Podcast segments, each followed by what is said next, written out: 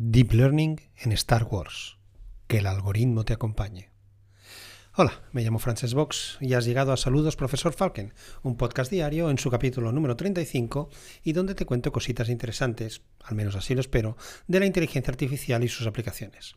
Hoy vamos a hablar de cómo la inteligencia artificial y en concreto el deep learning se han hecho un hueco en los rodajes de películas y series, consiguiendo resultados en efectos especiales mucho mejores que los que ningún estudio había conseguido hasta ahora. Y qué mejor que una de las mejores sagas de ciencia ficción, para mí la mejor, como Star Wars, para demostrarlo. Pues parafraseando al maestro Yoda, episodio tú escucha o no, pero la velocidad aumentar tú no debes. Desde que se estrenó Una Nueva Esperanza en el 77 hasta ahora, se han hecho multitud de películas y series sobre Star Wars, y aún continúan, sin seguir un orden cronológico continuo. Eh, porque el segundo bloque de películas iba anterior que el primero, ahí jugando con el tiempo o con, la unidad, um, con la línea temporal. Esto hace que personajes que se interpretaron cuando los actores eran jóvenes tengan que ser interpretados muchos años después por los mismos actores, que obviamente ya no son tan jóvenes. Esto es un problema que Hollywood ha solucionado tirando de efectos especiales clásicos como el CGI, pero el avance de Deep Learning ha resultado en un hecho curioso como que los fans con sus ordenadores domésticos han conseguido igualar o incluso mejorar el trabajo de estos estudios.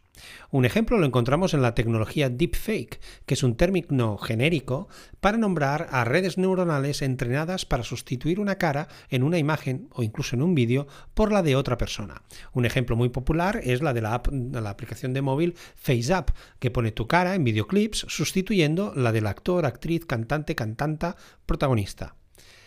¿Y cómo se relaciona esto con Star Wars? Pues el 18 de diciembre de 2020 se estrenaba el capítulo 8 de la segunda temporada de la serie The Mandalorian, en el que se incluía una escena con un joven Luke Skywalker hecho por ordenador, dado que el actor original, Mark Hamill, tenía 69 años.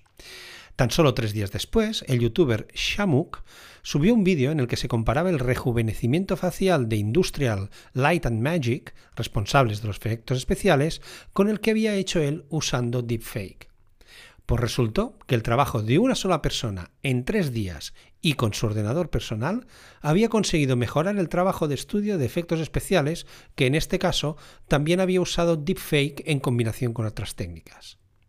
El mismo youtuber realizó otras sustituciones en películas recientes de Star Wars, como la del gobernador Tarkin en Rock One, el actor original Peter Cushing falleció en el 94, o la de Han Solo en la película con el mismo nombre, donde contrataron a un nuevo actor en vez de rejuvenecer a Harrison Ford. Todo esto demostró que la técnica del deepfake generalizaba bien a otras películas. Estos vídeos, que obviamente se hicieron virales, no pasaron desapercibidos para Lucasfilm, que en unos meses después contrató al youtuber como Senior Facial Capture Artist. O sea que vendría a ser algo así como Senior eh, Artista de Captura Facial. Y es que ya lo dicen por ahí, haz cosas y pasarán cosas.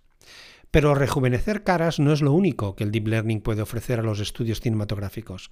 Otro tipo de modelos, llamados de upscaling, se entrenan para mejorar la resolución de imágenes y vídeos, y también videojuegos. Esto es útil cuando se quieren remasterizar, por ejemplo, películas antiguas que fueron digitalizadas y que no permiten una mejora de la resolución de una manera sencilla.